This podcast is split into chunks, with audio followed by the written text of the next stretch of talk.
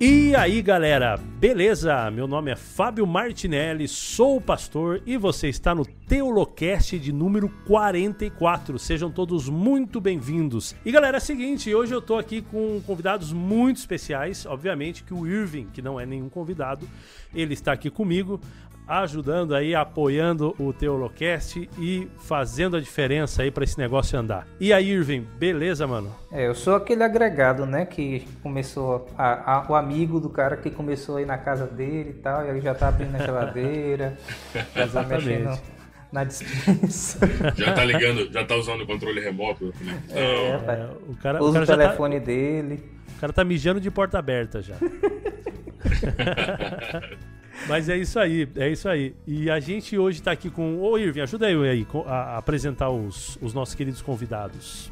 Bom, a gente está aqui hoje com o Elton Queiroz. Elton, como é que você está, meu amigo? Estou bem, graças a Deus. Estamos é, aqui na cidade de Tailândia, no interior do Pará, para a honra, para a glória de Deus e pela graça também.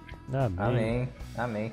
O Elton é, já é conhecido aqui porque ele esteve com a gente no Teolocast Alpha número 2. Né? Se você isso, ainda não isso. ouviu, vá ouvir agora, comece do 1, um, ouça o 2 também, porque a série está ficando muito legal e ela teve um desenvolvimento muito bom. Inclusive, o programa de hoje, que a gente não falou um pouco sobre ele, tem a ver também com o que a gente está falando no Telocast Alpha. Então, se você está ouvindo o programa de hoje, você vai poder é, aproveitar muito melhor também do que a gente está falando lá no Telocast Alpha.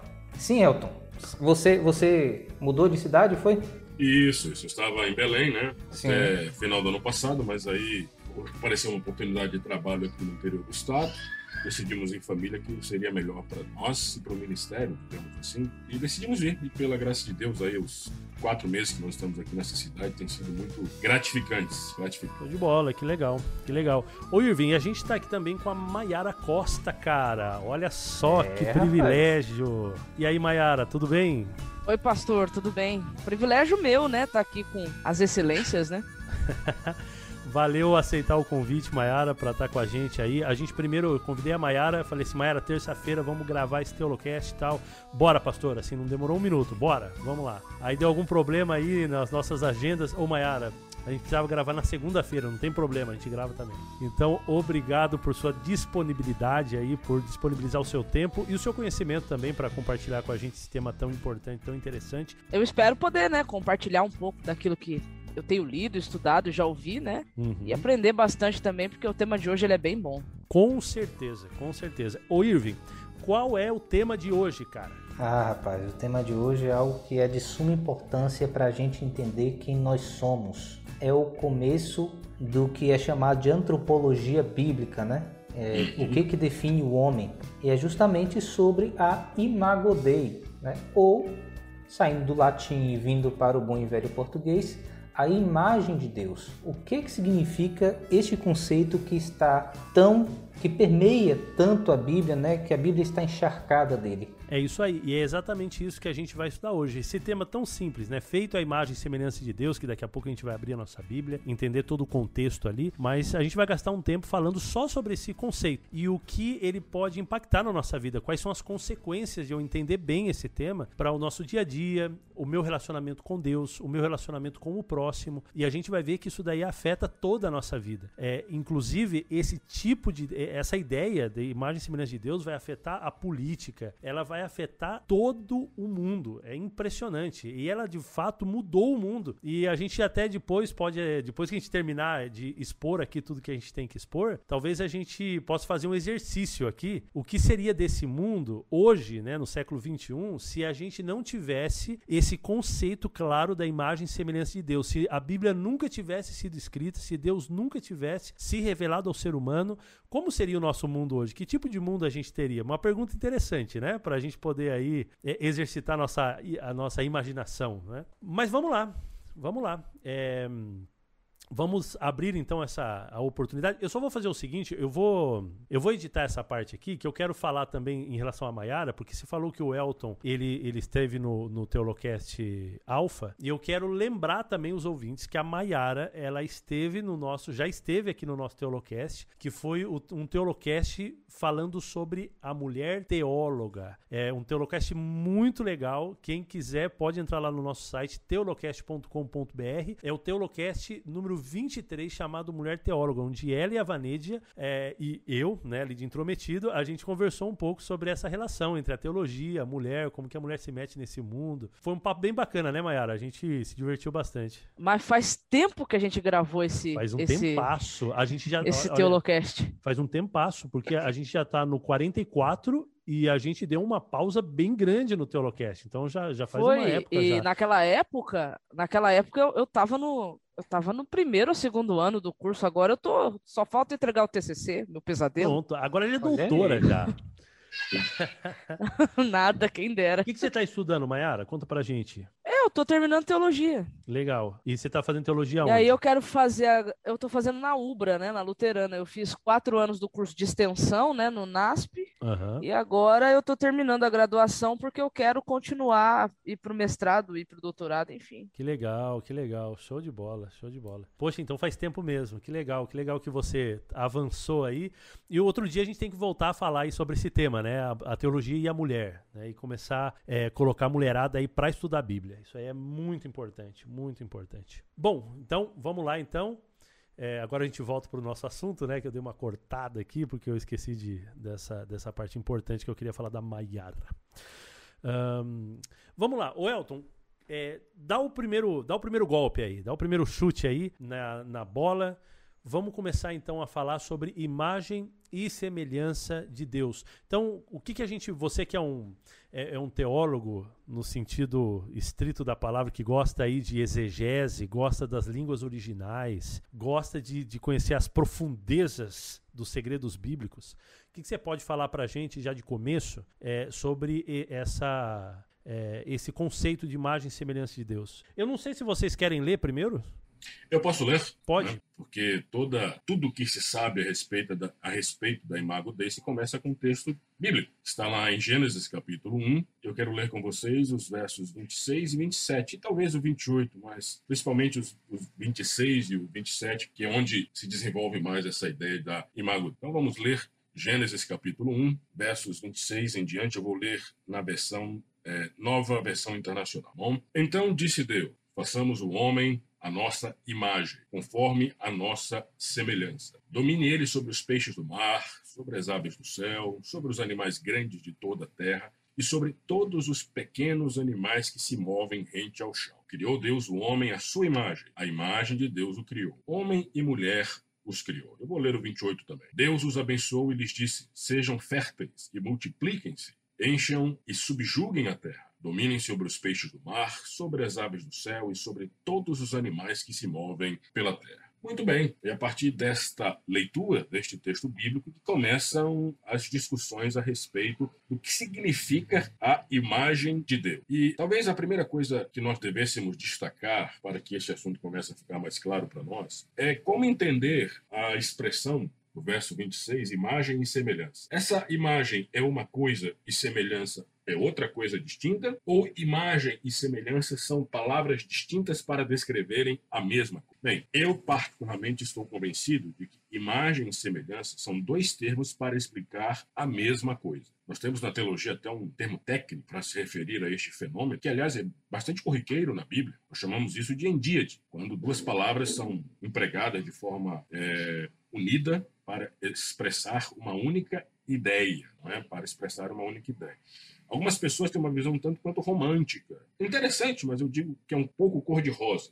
Alguns dizem assim: ah, a imagem é aquilo que é externo, e semelhança é aquilo que é interno. A imagem são os aspectos físicos, materiais do ser humano. Semelhança são os aspectos imateriais, o aspecto moral, emocional, intelectual. É uma maneira curiosa de se entender o texto. Mas eu, particularmente, penso que não é a maneira mais apropriada quando nós analisamos esse texto um pouco mais de, de cuidado. A palavra imagem e semelhança, ela forma formam, elas formam um único significado. E a palavra semelhança é uma tentativa de descrever o significado da palavra imagem. Então é assim que a gente começa entendendo este assunto. Até porque a Bíblia, ela tem uma uma forma de dar ênfase em relação a alguma coisa que é repetindo a mesma coisa com sinônimos, né? Isso acontece muito em poesia e a gente sabe que Gênesis é uma poesia também, né? É, exatamente. É uma peculiaridade dos autores bíblicos. Eu acho interessante também porque quando a gente lê o texto com bastante atenção, o texto ele meio que já explica ou pelo menos ele começa a explicar o que ele está querendo dizer com um homem ser imagem e semelhança de Deus. Uhum né, o, o, o, Elton falou assim, bem, que as pessoas às vezes romanciam um pouco, né? E aí coloca, né? Não, porque é, a gente pode dizer aqui então que já que o ser humano foi feito para ser imagem e semelhança de Deus, então significa que Deus tem mão, né? Porque se o ser humano tem mão, Deus tem mão também, né? Não sei se uhum. vocês já ouviram isso aqui, eu já ouvi. Isso. Né? E aí começa a dar, é, digamos assim, formas antropomórficas para Deus, né? Sendo que o objetivo do texto ali não é esse, né? O objetivo do texto ali em Gênesis 1 é, é mostrar, dá para entender pelo menos que a questão do ser imagem e semelhança de Deus ali é uma função, né? Exatamente. Pelo menos o verso ele deixa isso assim muito claro, né, quando você lê com atenção, né? E o Elton, eh, ele gosta muito de exegese, né, Elton? Eu também gosto bastante. bastante eu espero conseguir ir para essa área para especializar depois, né?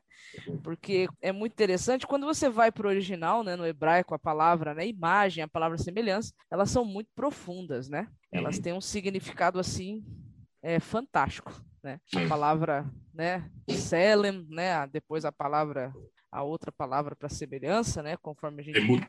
Emut, né? Isso, emut. E aí você encontra o, o sentido né, profundo do que seria um ser humano criado para ser imagem e semelhança de uma divindade. Não esquecendo, né, que para quem Moisés está escrevendo inicialmente o Gênesis, né, isso também não pode ser esquecido, né, porque ele vai, ele vai escrever para um público que, que estava acostumado com divindades, né, mas eles tinham conhecimento que foi adquirido no lugar onde eles estavam a respeito da criação, a respeito do relacionamento das divindades com o ser humano, e Moisés vai começar, digamos assim, a desconstruir aquela imagem que eles tinham para poder construir uma nova, digamos assim, né? E aí vem o relato do primeiro capítulo de Gênesis, que é muito rico, né? É, eu já ouvi falar que esse tselen é que significa literalmente forma, né? Forma, melhor dizendo. Então é como se Deus tivesse colocado, né, a sua sombra, né, entre aspas, e fez tipo aquele desenho quando a gente vai desenhar a mão, tá ligado? No, no, na folha de papel, que ele vai que você vai lá e pega e contorna a sua mão, você coloca a sua mão no papel, aí você vai lá e contorna a sua mão com uma caneta, né? E fica lá o desenho da sua mão. E, e ele preenche, ele preenche, né? Isso aí com é, a sua imagem e a sua semelhança. É, a, a palavra selem, ou selem, como vocês preferirem, é, ela tem alguns significados amplos. Ela, às vezes, é até usada de maneira figurativa na Bíblia. Em algumas ocasiões, ela ocorre de maneira figurativa, principalmente no Salmo. Mas há um significado que é comum em todas as ocorrências da palavra de Selem. Que significado é esse? A despeito do que ela, a, a despeito do que ela se refira, do referencial desta palavra, em todas as ocorrências, essa palavra ela denota aquilo que se pode ver, fisicamente falando, e aquilo que está acessível aos olhos daquilo que os olhos podem captar. Essa palavra que Selém algumas vezes é usada para se referir a, a objetos de, de, adoração, divindades pagãs, não é? Seja lá o que o real significado dessa palavra, uma coisa me parece muito clara, né? e aquilo que está acessível aos olhos. Então, o texto fala para nós que quando Deus criou o homem, as pessoas, aqueles que viram o homem criado, olhavam para o homem e viam no homem algo que remetia a Deus. O referencial do homem era o próprio Deus. É, exatamente. É uma da, um dos muitos significados, por exemplo, que o dicionário né, bíblico tra, traz para isso é que o Matsellen pode ser considerada é, uma figura representativa, né? É um uhum. modelo, um desenho, uma sombra.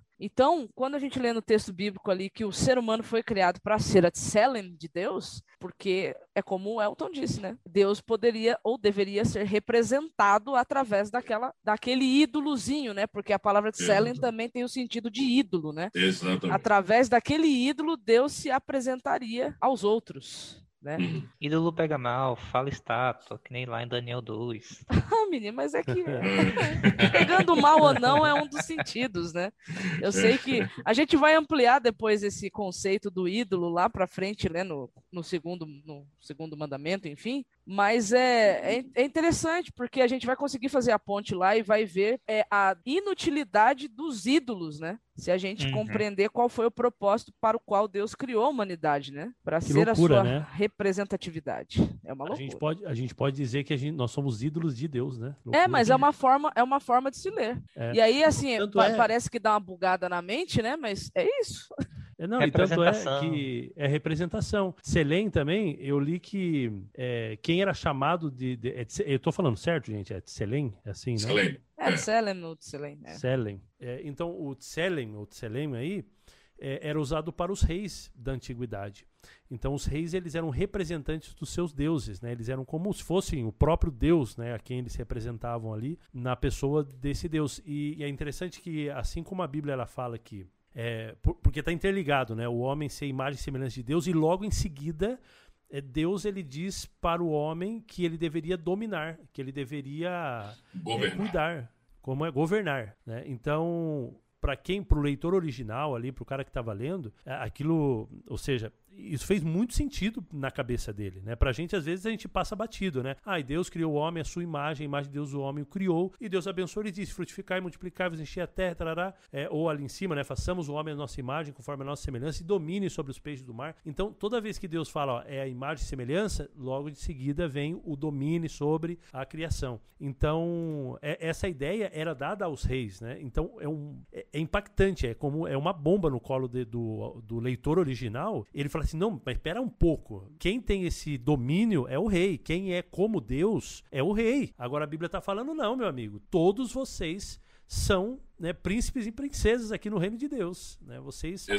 Foram, foram colocados para isso. Um ponto, um ponto curioso aí é que aqui tá, inclusive, nós já temos um conceito bíblico de mordomia. O texto deixa claro para nós o verbo empregado para dominar, governar, que significa, significa literalmente subjugar, é o governo do homem na Terra. O homem deveria ser para o planeta Terra o que Deus é para o cosmos, o que Deus é para o universo. O governo humano sobre toda a criação era um reflexo, ou deveria ser um reflexo, de todo o governo de Deus para com toda a criação. Então, olha só, o ser humano tem que governar, cuidar, administrar conforme o ideal de Deus. Gente já começa a ver um vislumbre de conceito de mordomia. Eu não sei se vocês vão explorar este assunto, não sei, eu não recordo se está na nossa pauta. É, é, a questão plural aí, será que está na nossa pauta mais para frente? Rapaz, aqui é o seguinte, a gente tem pauta aqui, mas a gente não respeita a pauta. Ah. Essa é a lei aqui, se respeitar a pauta já não serve. Vocês permitem é, vai, se, vai, né? seguindo, vai seguindo a mente aí. Exatamente. O que o, o Espírito for revelando, você fala. É. Veja, é a primeira vez na Bíblia que Deus se revela de maneira plural. Né? E aí é uma grande discussão que pode significar essa, essa maneira plural de Deus é, se manifestar. Há um aspecto que eu algum tempo tenho trabalhado nesses três versos, é que no momento em que Deus aparece como um ser plural, façamos o homem a nossa imagem, conforme a nossa semelhante, semelhança, é exatamente o momento em que Deus fala de macho e fêmea. E no verso 27 você tem duas palavrinhas hebraicas ali para distinguir o sexo masculino do sexo feminino. Criou Deus o homem à sua imagem, a imagem de Deus o criou. Homem e mulher os criou. O verso 27 termina com essa ênfase. Eu já encontrei, infelizmente, pessoas que pensam que apenas o sexo masculino é a imagem e semelhança de Deus. Nada mais equivocado. O verso 27 deixa claro para nós que homem e mulher são a imagem e semelhança de Deus. Mas há um ponto pouco explorado, e eu tenho já anotado isso há algum tempo neste verso, é que um dos atributos desta imagem e semelhança é justamente essa relação homem e mulher. Você vai ver isso no verso 28. Deus abençoe e disse: Sejam férteis e multipliquem-se. Como o homem, um ser singular, poderia refletir essa imagem e semelhança de um Deus que está se manifestando de modo plural? Você compreende a linha de raciocínio? Era necessário uma contraparte para que o governo plural de Deus também se manifestasse aqui na Terra. Por isso que a imagem e semelhança é homem e mulher. Eu costumo dizer que é a família, a relação família. O verso tanto 28, pra... no... diga. Tanto que no capítulo 2, Elton, Deus fala bem claramente: não é bom que o homem esteja só. Então, de toda a perfeição da criação, tinha uma coisa que ainda não estava completa. A criação só se completa na criação da mulher. É, depois de vir uma sequência de era bom, era bom, era bom, era bom, era bom, era muito bom, ainda tinha algo que não estava bom, né? Tinha algo que não estava bom. Veja, isso, isso é bastante significativo. Até onde as evidências bíblicas nos permitem ir, o ser humano é a única criatura de Deus que tem a capacidade de procriar. É onde as evidências bíblicas nos permitem. O ser humano é o único que pode procriar. Então vejam só: Deus tem o poder de criar, o ser humano tem o poder de procriar, ecoar aquele dom de Deus, aquele atributo criador de Deus. Então, um aspecto que eu tenho explorado ao analisar esse texto é que a família, a relação homem e mulher, é um dos itens que compõe a imago Dei, a imagem e semelhança de Deus. Então, veja como aqui você encontra até uma base para a sociologia, além de antropologia, é? uma base teológica para a sociologia. A relação familiar é, a maneira em que Deus mais se manifesta na Terra, porque é ali que nós somos, primeiramente, governantes e governados. É ali que nós deveríamos refletir, começar a refletir o governo no ambiente familiar, na relação homem e na procriação. E, e a própria Trindade também é como se fosse uma família, né? É pai e filho. Então, a, essa questão de nós sermos imagem e semelhança de Deus ecoa justamente desse Deus que não que ele, digamos, é, tem a sua individualidade, né? Tem o Pai, tem o Filho, tem o Espírito Santo, mas eles também são, são uma coisa só, unidos, né? Como se fosse uma família. Tipo, tem pai, mãe, filho e os, eles são família. A mesma palavrinha hebraica usada para se referir à singularidade de Deus no Shema, um dos versos mais é, importantes para o judaísmo, a mesma palavrinha usada para se referir à singularidade de Deus no Shema, é a palavrinha usada em Gênesis 2 para falar da união entre, entre homem e mulher. E ambos se tornarão uma só Echad, uma só carne. É? Passar errado, né? Exatamente, exatamente. Dada a importância dessa relação em mulher como um, um, reflexo daquilo que Deus é. Tanto é que Paulo quando, Paulo, quando ele vai dar conselhos para os irmãos que estão tendo problemas de relacionamento, para o marido e a mulher, se você for ver, ele dá o, conselhos daquilo que a própria Trindade ela é em si mesma. Exatamente. Ou seja, é, quando você vai analisar o, como que funciona o relacionamento da Trindade, você tem Jesus exaltando o Pai, exaltando o Espírito, o Espírito exaltando Jesus, exaltando o Pai, o Pai exaltando o Filho, exaltando o Espírito. Então você tem essa coisa. Depois vem Paulo e vai e ele vai dar um montão de conselhos de relacionamento, dizendo o seguinte: olha, não se considere em você o mais importante, considere o outro mais importante. Porque é assim que funciona em Deus, né? É assim que funciona a divindade. Exatamente. Se você quiser ser imagem e semelhança de Deus, você precisa atuar dessa maneira como a Trindade faz. Uhum. Então, puxando esse gancho que você está falando, pastor, em relação a, a, a, ser a imagem e semelhança de Deus, nada mais, nada menos é do que buscar ser e fazer as coisas da forma como Deus. Exatamente. Dos, de acordo com os ideais divinos. Deus é a nossa referência em Outra coisa aqui, deixa eu jogar uma bomba aqui. Então quer dizer que quem é solteiro não é imagem e semelhança de Deus? Não. Talvez incompleto. Né? Eu ia falar, mas já que o Irving puxou, eu falei, eu vou ficar bem quietinha para não causar. Bem, aí você, você entende agora melhor, Irving, porque Deus disse não é bom que o homem esteja só, né? Ele se completa, né, com, com alguém, uma contraparte, né? alguém igual a ele, tem que ter a mulher, e vice-versa, a mulher precisa do homem, o homem precisa da mulher. Não, mas quando o Paulo ele dá conselhos, ele não dá conselhos só em relação à família ou a marido e mulher, né? Ele, tá, ele dá conselho em relação à igreja. Não, a... mas eu acho que foi legal o Irving ter colocado isso, porque é, muitas vezes é ensinado de forma impositora que o homem e a mulher só são imagem e semelhança de Deus, só cumprem essa função se estiverem casados. É, pode ser que. É uma, mas... é uma parte importante né? mas não é a definitiva. Exatamente. O homem, antes, antes da mulher ser criado, o homem já era, Adão já era mais semelhança de Deus? Claro que sim. Claro que sim. Uhum. Então é importante a gente mencionar isso, porque, por exemplo, o pastor Fábio citou Paulo e os conselhos que ele deu, né? Ele deu vários conselhos, né? Para viúvos, para divorciados, para solteiros, para casados, e tem dois conselhos que eu me lembro muito bem, que está lá em 1 Coríntios 7, e que eu acho muito interessante, é que ele diz o seguinte, mais ou menos assim, mais parafraseando do que lendo o texto na íntegra, né? Se você for ficar solteiro, você seja solteiro no Senhor. E se você for se casar, case-se no Senhor. Uhum. Então, ter uma vida no Senhor, quem busca ter uma vida no Senhor, quer seja casado ou não, se ele está buscando viver no Senhor e para o Senhor, ele cumpre com a missão barra função que é ser imagodei. Uhum. Já que você tocou nesse ponto, é, é, Maia, Jesus não se casou. Pois é. é talvez o ápice da imagem e semelhança de Deus. Né? Hebreus fala, né, que ele é, é a expressa imagem de Imagem. Deus, né? Exatamente. Mas aí eu tenho que corrigir vocês, porque a Bíblia diz que Jesus se casou com a Nova Jerusalém. Ainda bem que foi com a Nova Jerusalém, porque se você me solta que foi com Maria Madalena, eu desisto. então, então, assim, não é bom que o homem esteja só. É, não é bom que ele realmente esteja só. Ele, o ser humano, ele tem, ele é um ser relacional, porque isso faz parte da imagem e semelhança de Deus. Porque Deus é relacional, né? Porque Deus é relacional. Então, assim, ninguém vai ser realmente cumprindo a função de imagem e semelhança de Deus sozinho numa ilha, sem se relacionar com ninguém. Não, é obrigação do ser humano para ser imagem e semelhança de Deus que ele esteja em relacionamento. ainda, humano... que esta, ainda que esta relação não seja um casamento. Ainda, ainda que, que essa relação é, não seja um casamento. Porque, veja, é claro, dentro de um casamento, você consegue entender é, atributos divinos que são difíceis, de certa forma, de, de entender, né? Por exemplo, a forma como Deus lida com a escolha, né? do, do homem sem ser impositor, né? É a uhum. forma como ele exerce o perdão incondicional. Então, assim, quando a gente se entra, é, é se vê numa, numa relação, é muito é, é desafiador. E, e, vai depender muito também, ou seja, esse tipo de conhecimento, porque assim, eu posso estar casado e eu posso não, é, não absorver todo esse conhecimento de imagem e semelhança de Deus dentro do meu relacionamento e nem entender muito bem com, entender muito bem isso daí, porque vai depender muito das situações que eu vivo, para eu poder sentir na pele como é se relacionar como Deus quer, quer. Por exemplo, assim, num casamento onde o marido ou a mulher independente foi traído ou foi traída. Então, e houve perdão.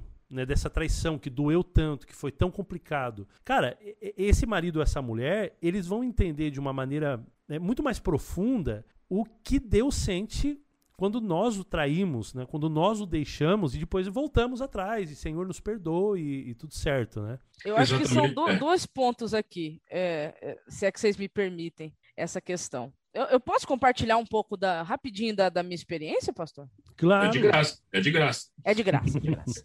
Não estou cobrando para isso, hoje é de graça.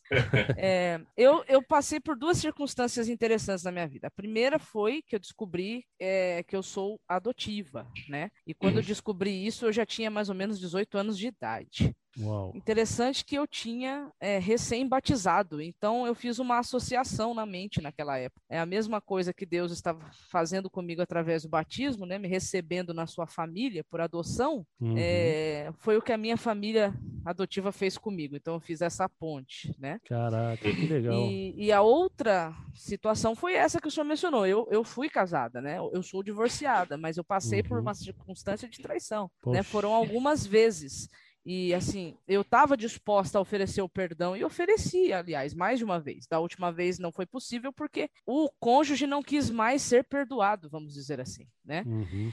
Mas é interessante você mencionar isso, porque essas duas experiências me ajudaram a entender a questão, essa questão da, de Deus né, nos adotar como seus filhos, como fala Paulo, né, em Romanos, e, e essa questão do, do perdão no sentido de é, não levar em consideração né, o mal que foi que foi otorgado e ao invés de escolher alimentar a mágoa e o rancor, é abrir mão desses maus sentimentos e oferecer para o outro que o outro não merece. Então a gente consegue entender um, né, o que, uhum. o que uhum. Deus faz com a gente, né? Quando a gente Não, passa muito, por circunstâncias assim. Muito certo, muito, muito bem ao ponto, Mayara. Obrigado por compartilhar com a gente, né? Algo bem pessoal, mas eu acho que a, a, gente consegue entender melhor. Isso daí vai para tudo, né? Se a gente for, é, ou seja, é, é, essa questão da traição, de, de ser adotada, é, ou, por exemplo, assim, ó, eu sei, eu pessoalmente, é, eu não tenho filho ainda. E, e, eu sei, meu, meu cunhado, os meus pais, eles falam: olha, quando você tem o um filho,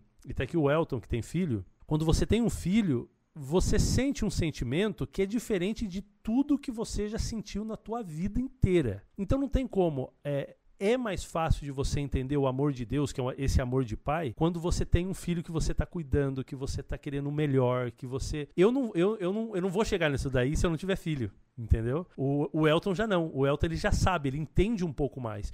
Então as nossas relações, elas são muito, é muita imagem e semelhança da Trindade. Por isso que eu sou meio revoltado com esse negócio de desigrejado, sabe? Essa galera aí que já subiu um nível espiritual a mais aí e diz assim. Nem precisa, precisa mais da comunhão, né? Exatamente. Isso daí não existe. Não existe. Você ser cristão sozinho, você ser, ter sua relação só com Deus e não com o próximo. Mas aí é fácil, né? Eu ser cristão sozinho dentro da minha casa, ah, é procurando é o estilo de culto até, que, me, que me alimenta e que eu gosto, né? Aí é mais fácil. Porque Até aí eu não preciso exercitar muito, né? O, o, amor, a paciência, a misericórdia, a compaixão. E infelizmente a gente tem vivenciado isso, né? Com muita, com muita força, né?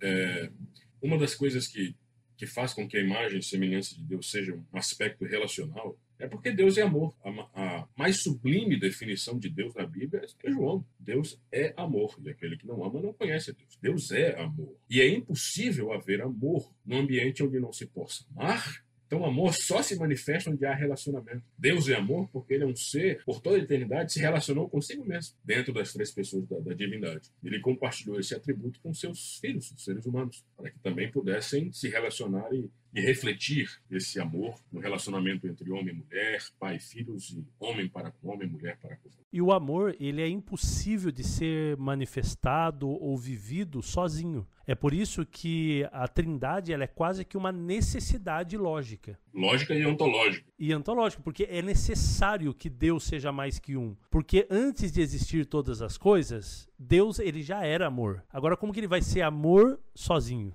Não tem como.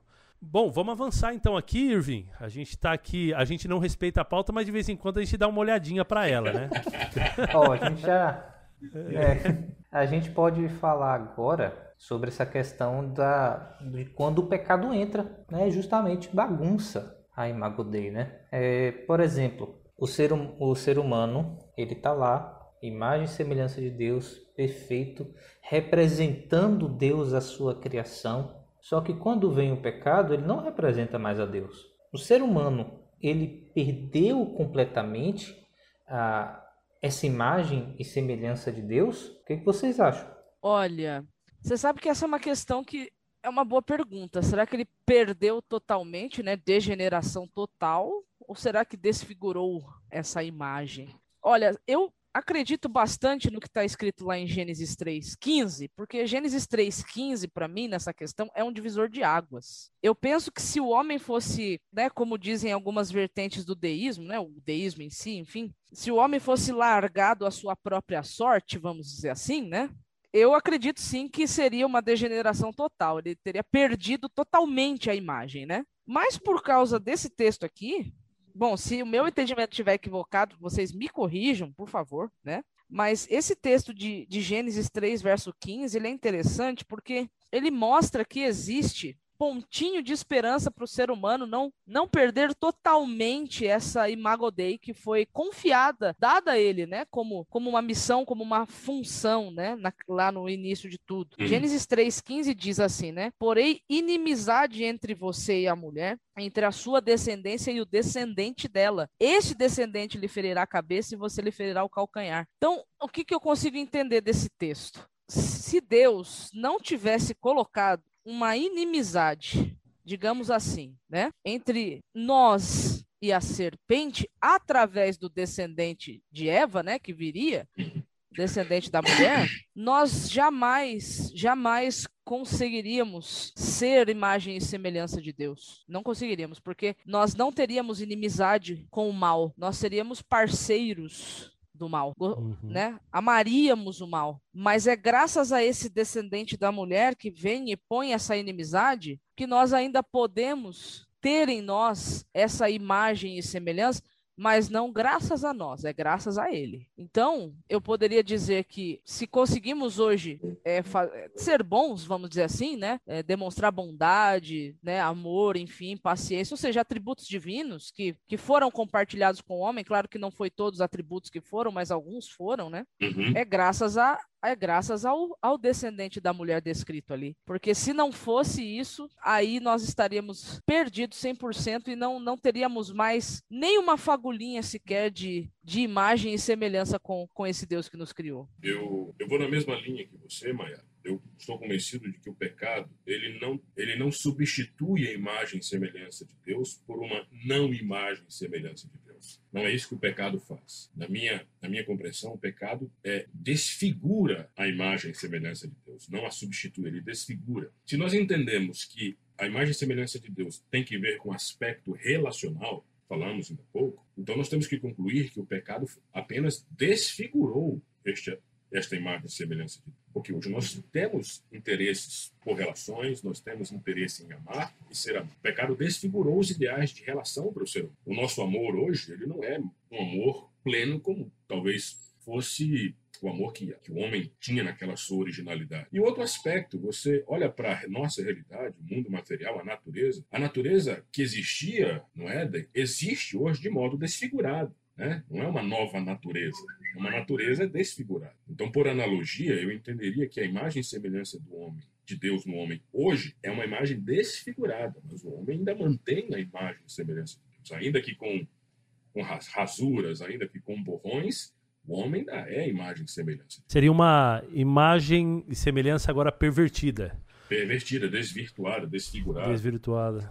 Tá. Eu acho que deu para entender, né, a, a, ideia. Eu queria é, só voltar um pouco antes para a gente poder entender, porque assim, o próprio contexto do pecado demonstra a nossa imagem e semelhança com Deus também, que é a questão do livre-arbítrio. Então, o fato da gente poder escolher entre fazer o bem ou fazer o mal, né? Então Deus ele nos dota com essa, porque isso faz parte da própria liberdade, né, entre um, um, rei e o seu servo e a vontade de Deus de ser adorado de coração, de ser adorado de maneira em amor. É, em amor. Amor, amor, amor. demanda liberdade, arbítrio. E, exatamente. Então acho que isso daí é um ponto, um ponto importante. Do resto, eu acho que eu concordo com vocês, né? Exatamente isso. E agora, né? E, e nessa situação de pecado que a gente está vivendo que a gente vive, é, Deus ele tem essa intenção de restaurar em nós a sua imagem e a sua semelhança. É, obviamente que aqui nessa terra completamente a gente nunca vai conseguir né, é, restaurar essa imagem e semelhança, mas existem sim muitos aspectos da nossa vida em que a gente pode melhorar, em que a gente pode mudar e que a gente pode é, se parecer mais com Deus, ser, voltar a ser este, é, esse pequeno Deus ou é, no na, sentido na... de. Representação. Representação. Né? Sim, é, mas é nesse sentido, né? Quando, quando diz que o ser humano é um ídolo de Deus, é no sentido, não que Deus o adora, né? Mas é que o ídolo representa a divindade, né? Era essa uhum. a ideia, né? Então o ser humano foi criado com essa uhum. finalidade, né? E na Bíblia, é... na própria Bíblia, o ser humano às vezes é chamado de Deus, viu? Eu tava dando uma. Todos nós somos dando... deuses. Ai, meu pai. ai, ai. Agora. Eu tava dando. É... Ah, desculpa. Pode falar, Mera. Não, não, não, pode falar. Não, não, eu vou, eu vou entrar justamente na parte de John Wesley. Pode. Ah, sim, entendi. Bom, a, é, a questão é que a Bíblia, ela, ela mostra que agora esse Deus que, que foi criado, que criou, né? Deus não foi criado, nós é que fomos. Deus que criou a humanidade para reinar com ele, né? Para exercer uma corregência, agora, agora ele tem uma concorrência, né? Que é o próprio ser humano querendo definir por si mesmo o que é certo e errado, bem e mal, né? É, essa é uma questão importante que a Mayra está falando. Porque Gênesis 3 mostra que é, é assim, que quando a gente lê sobre, sobre o anjo que caiu, que se rebelou, é, você lendo Ezequiel 28, ali é tão interessante porque você vê qual foi o propósito da criação daquele anjo, né? Era um anjo que estava na base do trono, que refletia, né? Era um reflexo de Deus, assim, no sentido uhum. de portar a luz que saía do trono, né? A uhum. própria luz de Deus, e isso refletia para os outros seres celestiais, e aí você percebe que aquele ser, ele é, não foi suficiente ser o reflexo de alguém, né? Ele quis ser esse alguém. Uhum. E aí, uhum. quando você vem para o ser humano, e Gênesis 3 a mesma proposta é feita, né? É, como se fosse dito assim, né? Parafraseando um pouco o texto. Para que ser imagem e semelhança desse Deus, você pode ser o próprio Deus, né? Uhum. Muito e mais atraente, né? Existe uma concorrência aí. E essa concorrência é, é, justamente quem é que se assenta no trono do viver, né? Se nós fazemos as coisas para a glória de Deus ou se fazemos as coisas para a glória de eu, né? De nós mesmos, né? Uhum. Não, muito. Eu acho bastante importante essa, essa questão que a, a Mayara colocou, porque de fato é assim. O Satanás ele se confundiu bastante em relação a ser igual a Deus, né? Ser imagem, não ser imagem e semelhança, mas ser o próprio Deus. Porque ele imaginou que no governo de Deus, Deus ele se senta no seu trono e simplesmente ele ordena, simplesmente ele manda. Ele não entendeu que o jeito de Deus governar o mundo é servindo. Então, enquanto ele estava vivo, era Deus servindo a ele ou seja, pelo seu poder, pela sua misericórdia, pelo seu amor, ele estava vivo. É, inclusive, quando ele era colocado como, como um anjo, isso era Deus servindo também. Então, ele não percebeu na Trindade essa, essa ideia serviçal também. E aí, quando vem Jesus, Ellen White, inclusive, fala, né? É, cara, Satanás, ele fica assim atônito, porque Jesus vem como um bebê indefeso, ele vive uma vida pobre, uma vida de serviço, ele morre na cruz. Assim, entre outras palavras, Satanás ficou meio que sem entender o que estava acontecendo ali. É, porque não era essa a ideia de, é, de reinar que ele tinha na sua cabeça. Então, às vezes, a gente também, como a Mayara falou, a gente quer fazer as coisas do, do, nosso jeito, da nossa maneira. A gente quer colocar a gente em primeiro lugar, a gente quer colocar a gente no topo, a gente quer pessoas nos servindo. E aí vem Jesus e fala assim, gente, ser imagem e semelhança de Deus é outra coisa. Mas isso aí a gente vai falar mais pra frente. O, o Irving, fala aí o, a visão de John Wesley sobre a Imago Dei. Não, é que a gente estava conversando aqui, né, sobre essa questão de se é, o pecado, né, ele aniquilou totalmente a imagem de Deus. Ou é o que ele, ele chama, Irving, de depravação total? Sim, também, tem a ver. Mas é porque assim, tem, ele coloca bem esquematizado. Eu achei bem interessante por causa disso. É, historicamente, né, tipo, a imagem... John, conceito... John Wesley ele era bem metódico, né? Ai, que piadinha boa. Prudente. Ai, ai. É, sim, voltando aqui.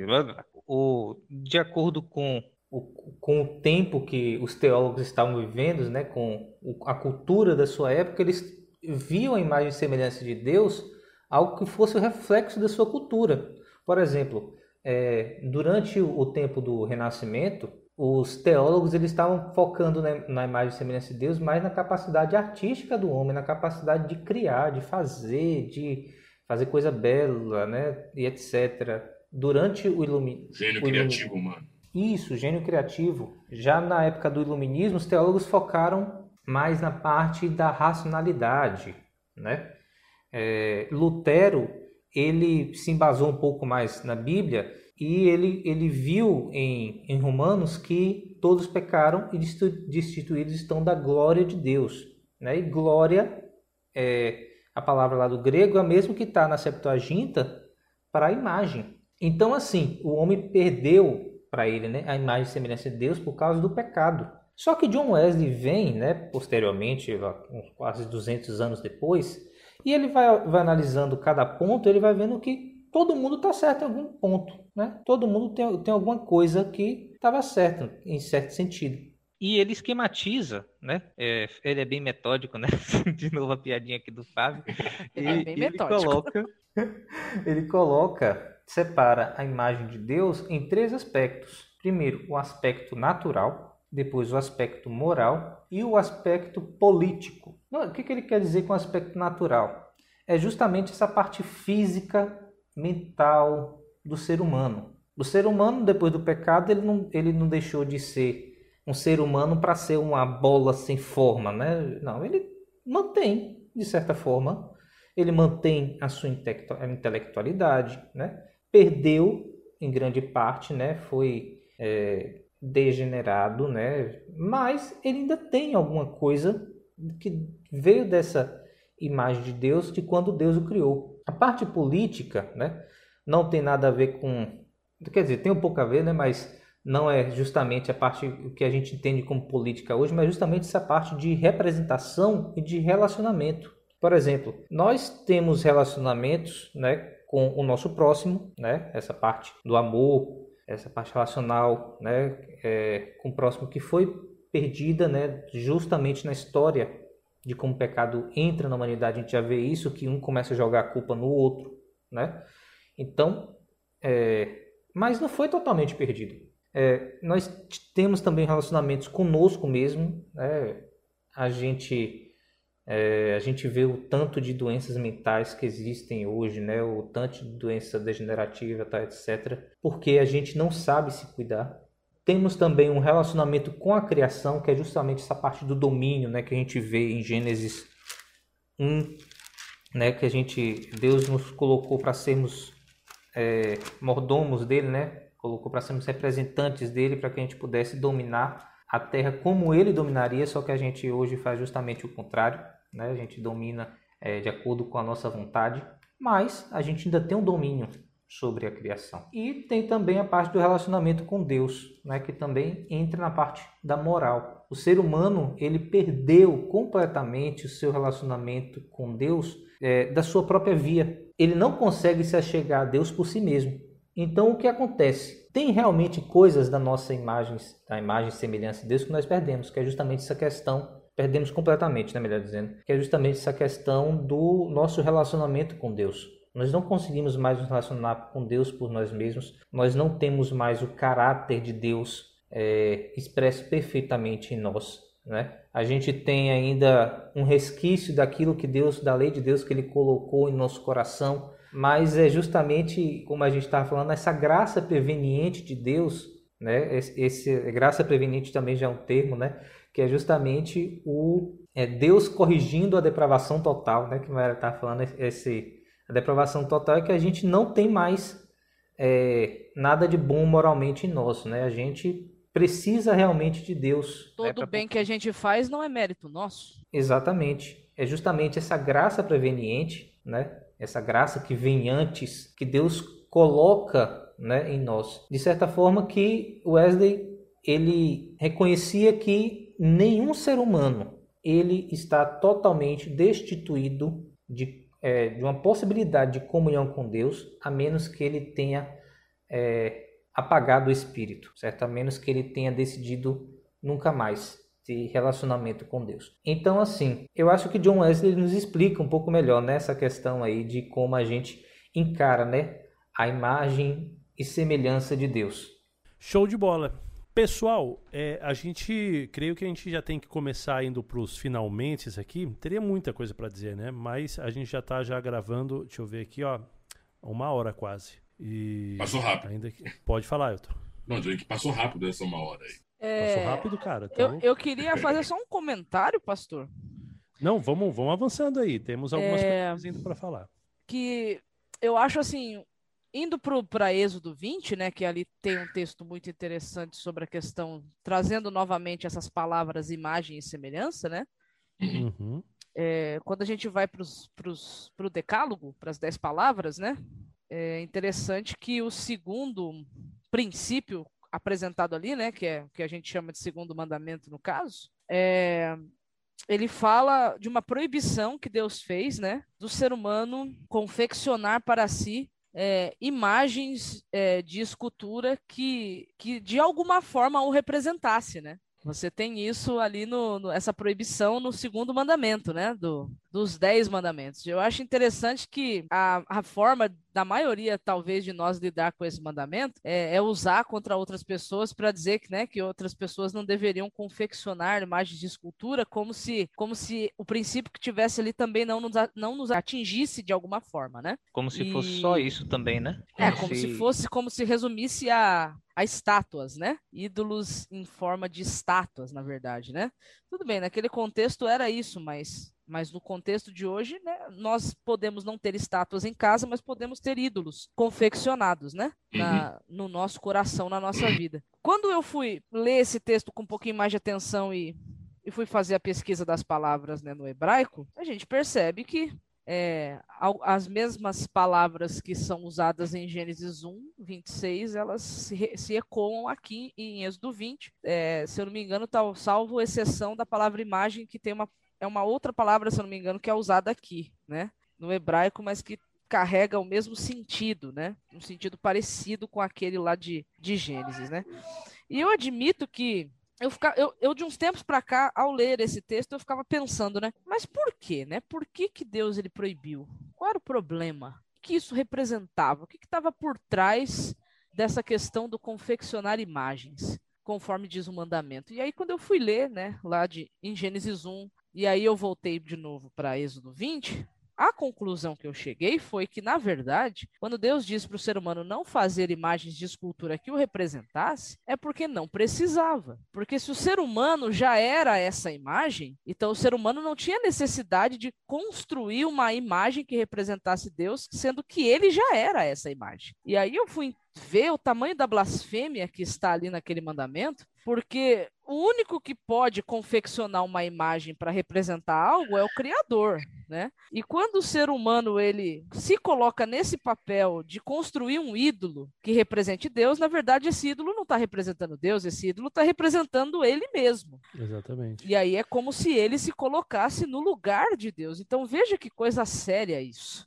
É, o segundo mandamento, a o que o segundo mandamento proíbe é, tem que ver com duas, duas coisas. O mandamento, uma, a tentativa de representar Deus materialmente, por meio de um ídolo, não apenas rebaixa o que Deus é, uma vez que não há matéria que possa representar Deus como de fato ele é, apenas a guisa de curiosidade, no santuário, a única coisa que não era materialmente é, representada era o Shekinah. Né? Agora, Deus estava ali de sua própria maneira, não há, sem nada confeccionado pelo ser humano. Lá tinha querumbins, lá tinha leões, lá tinha é, plantas. Exatamente. Tudo era materialmente representado. A Shekinah não. Deus deixa que quem representa a mim sou eu mesmo. E o segundo mandamento, ele tem que ver também com o rebaixamento do próprio homem. Não só o rebaixamento de quem Deus é, mas do próprio homem. Por quê? Porque o homem é a imagem e semelhança de Deus. Uma vez que o homem tenta materializar aquele Deus a quem ele próprio já representa, ele está se rebaixando ao nível do qual ele está acima. Até um tanto quanto contraditório que eu estou dizendo, mas é assim mesmo. O ser humano está acima de qualquer um daqueles ídolos. Então, confeccionar um ídolo e prestar culto a este ídolo não é só um rebaixamento de Deus, é um rebaixamento do próprio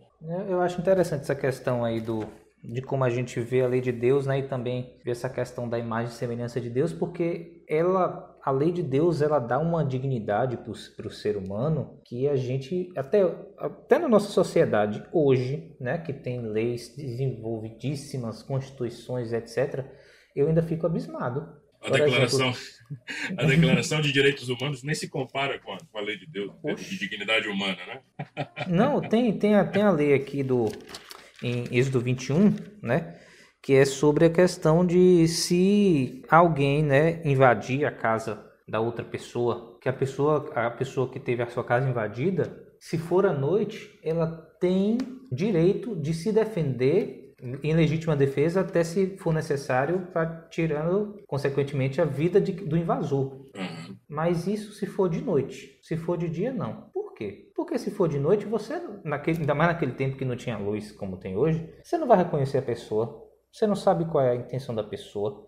É, a, aquela pessoa lá é um risco para a vida, né? Daqueles que da, das pessoas que têm sua casa invadida a vida das pessoas que estão, dos inocentes lá, né, que estão naquela casa, é, é tamanha porque é imagem e semelhança de Deus. É, em Gênesis 9, né, é, 9 verso 6, é, Deus fala com Noé que quem tirar a vida da, de outra pessoa, né, no, no caso de um assassinato, né, se não for em legítima defesa, no caso, né? Se, é, tá de que se alguém derramar o, o, sangue do homem, pelo homem se derramará o seu sangue, porque Deus fez o, o homem segundo a sua imagem. Está no contexto aqui que o pecado já veio, o pecado já provocou o dilúvio, Deus já falou que o ser, o ser humano é mau em todos os seus desígnios, certo? Então aqui ele não está falando apenas de pessoas é, que já foram convertidas, né? Está falando aqui de qualquer pessoa.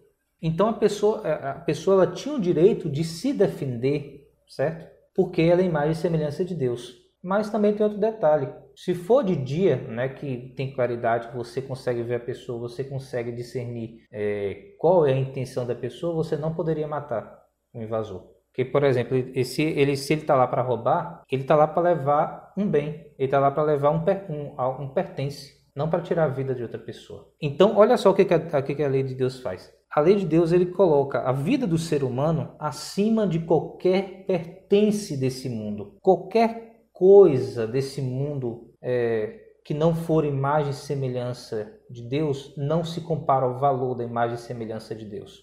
O mundo inteiro não vale uma vida humana, segundo a lei de Deus. porque é imagem e semelhança de Deus. E é interessante que toda essa questão dos direitos humanos, né, que todo ser humano né, tem o direito de ser livre, fazer as suas próprias escolhas e etc.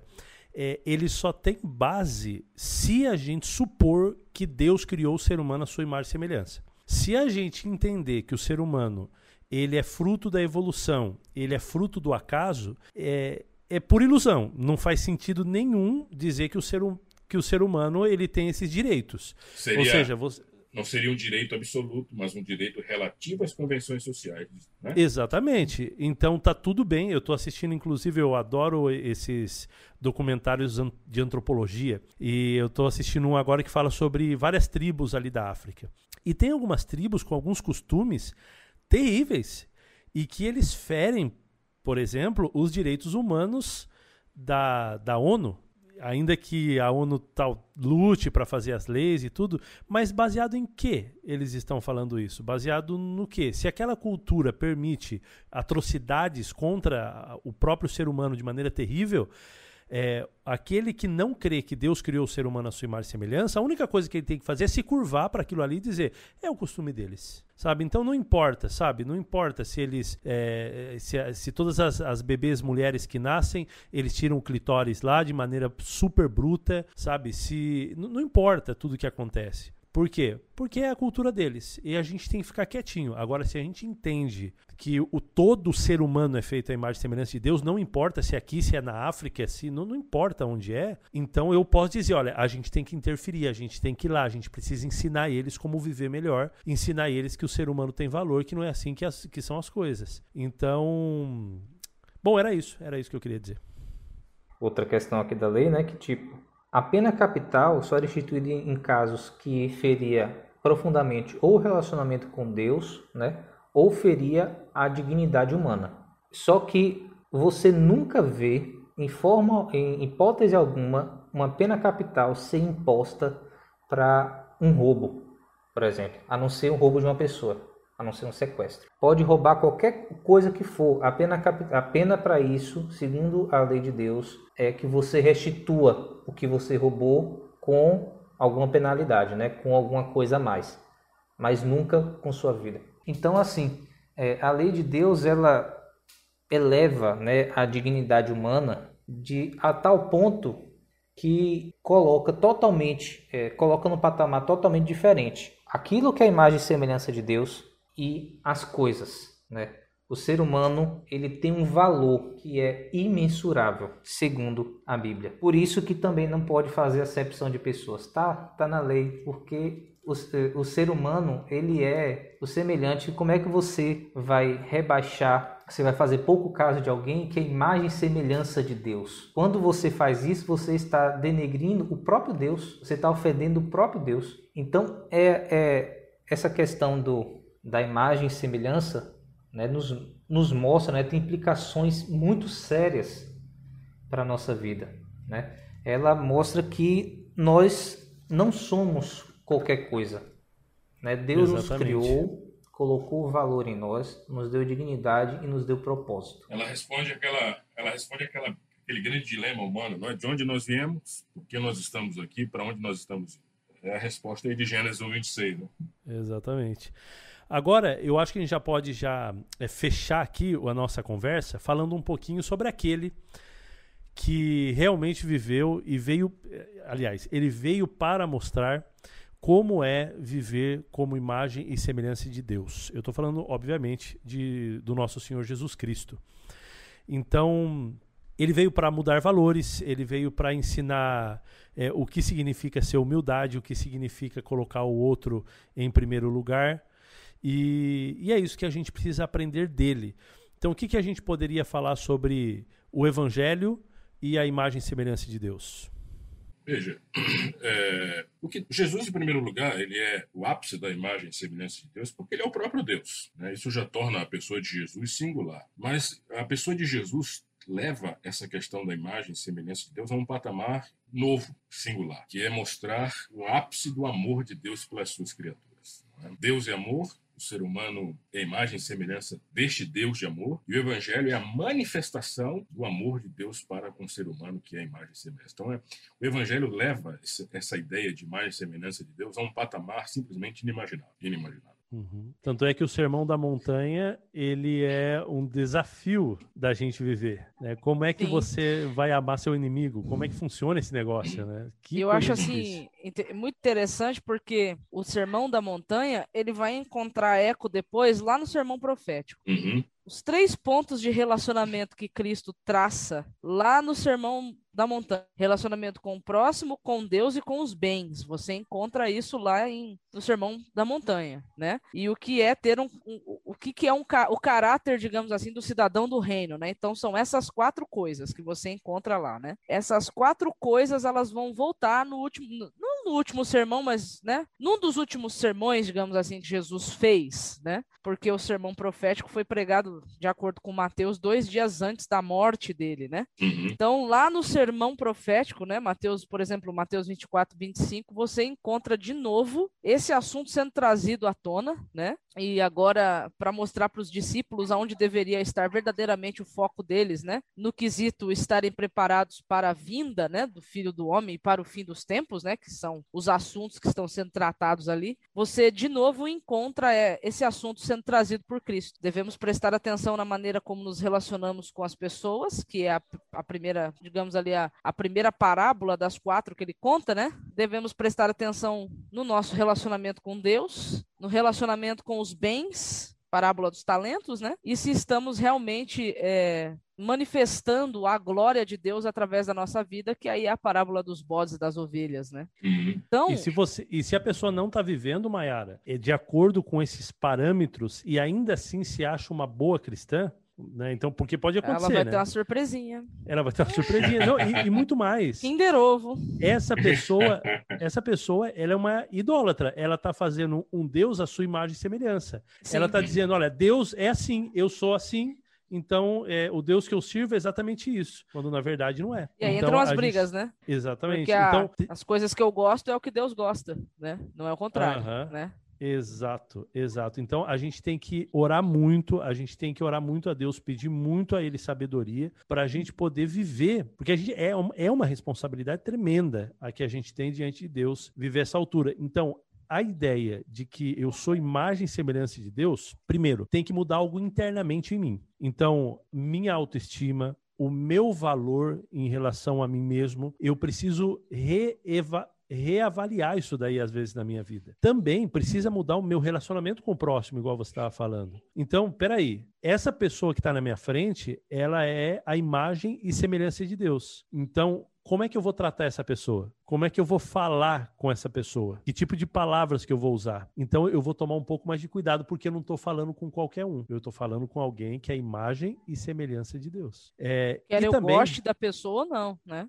Que é eu gosto da pessoa não, né? É, é, esse que é o legal da história, né? Porque o mandamento é amar os inimigos, né? O próprio Jesus falou assim, olha, amar quem ama a gente, até os maus fazem isso. Então não, não, não fique se gabando aí não. É, e então a gente precisa mudar a, é, essa verdade precisa mudar a nossa vida. Ela precisa transformar a maneira, a minha cosmovisão, a maneira como eu vejo as coisas. Então eu acho que assim, finalizando assim a, a, minha parte aqui, eu diria que a ideia de imagem e semelhança de Deus, ela precisa influenciar não, solamente, não somente no meu intelecto, né, naquilo que eu penso, naquilo que eu acredito, mas naquilo que eu faço, como eu me relaciono e etc, etc, etc. É, eu também né, eu quero finalizar minha parte aqui também dizendo o seguinte: é, assim como certa vez os, os discípulos pediram para Jesus ensiná-los a orar, né? Eu acho que a, a nossa oração hoje, né? Eu vou colocar assim no plural, né? Porque eu acho que pode ser que seja um desejo de todos aqui, é que o Senhor nos ensine a ser verdadeiramente sua imagem e semelhança.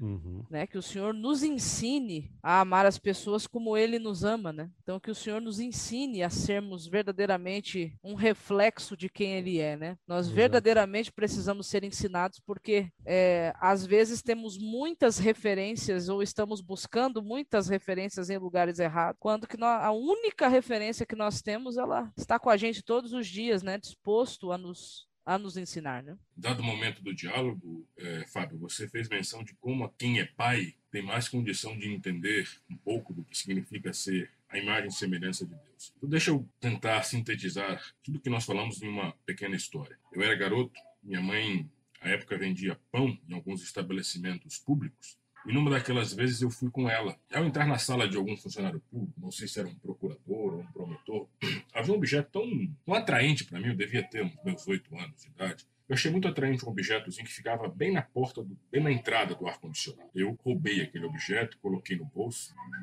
e alguns minutos depois alguém vem até minha mãe perguntando se ela não havia pego aquele objeto. Para vergonha dela, aquele objeto estava no meu bolso. Né? O que isso aqui tem a ver com a imagem e semelhança de Deus? É porque aquilo que nós fazemos de bom ou de ruim reflete em nosso pai. Quando filhos têm bom comportamento, os pais se orgulham disso. A imagem dos pais, a honra, o respeito, o prestígio dos pais é elevado. Quando filhos se comportam mal, a desonra também recai sobre o pai. Por isso, Jesus vai, inclusive, no, contexto do Sermão do Monte, nos dizer que vocês são o sal da terra, a luz do mundo. Que as boas obras de vocês glorifiquem a Deus que está no céu. Então, nós, como filhos de Deus, carregando essa imagem e semelhança, temos um dever de refletir esta imagem e semelhança àqueles que não conhece o que nós conhecemos, o que nós já conhecemos. Gênesis 5, por exemplo, fala que Adão gerou é, filhos à sua imagem e semelhança. Eu imagino agora Adão recordando um pouco daquilo que ele fez para com Deus, a olhar para seus filhos se comportando bem, se comportando mal, lembrando de quanto ele próprio, como ser criado por Deus, desonrou a Deus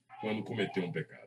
É? Então, é, nós cristãos temos essa responsabilidade de fazer com que essa imagem e semelhança de Deus que nós carregamos fique bem mais, embora o pecado tenha desfigurado, ela fique o mais limpa possível. Legal. Irving? Bom, gostaria de finalizar falando justamente sobre Jesus. Né? O papel de Jesus ao vir aqui na Terra foi justamente restaurar a imagem e semelhança né? É, que foi degenerada, que foi perdida, que foi é, parcialmente degenerada, não importa. Jesus ele veio para consertar o nosso erro. Jesus ele veio justamente para fazer brotar em nós a imagem de Deus, foi nos ensinar a ser semelhantes a Deus, veio pagar o preço pela, pela nossa culpa para que nós pudéssemos novamente representar a Deus como nós não estávamos mais representando, ou como, como nós deveríamos estar representando. Então, quando nós olharmos para Cristo, né, que o Novo Testamento tanto fala, né, que ele vai que ele veio para restaurar a imagem de Deus, que ele é a imagem perfeita de Deus, nós possamos olhar para ele como alguém que nós devemos imitar, alguém que nós devemos servir e alguém que nós devemos confiar que ele vai terminar a restauração que ele já começou em nós. Show de bola, show de bola. Acho que é isso, pessoal. Acho que a gente já pode terminar. Eu quero agradecer a presença de vocês. Muito obrigado ao pessoal aí que acompanhou a gente até aqui. Eu acho que valeu muito a pena. É um tema que emociona, é um tema que arrepia, é um tema que realmente a gente pode continuar estudando e ser imagem e semelhança de Deus vai ser o foco do nosso estudo durante toda a eternidade. Então que Deus possa nos abençoar para isso. Deus abençoe vocês também, queridos amigos, que aceitaram esse convite de compartilhar com a gente o conhecimento de vocês aí dos estudos que vocês fazem da palavra de Deus. Maiara, muito obrigado. Elton, muito obrigado obrigado agradeço, mesmo, de coração. Muito obrigado, foi um privilégio, viu? Valeu. Irving, ficamos aqui então, meu amigo. E um pouquinho mais, estamos gravando de novo. Exatamente. A gente vai voltar aí com o Telocast Alpha aí. Né? Esse, esse tema de hoje vai ser importante também para a gente entender uns estudos no futuro, né? Então fica quase como um Telocast Alpha extra, mas eu acho que vai ser bom para todo mundo Exatamente. aprender mais.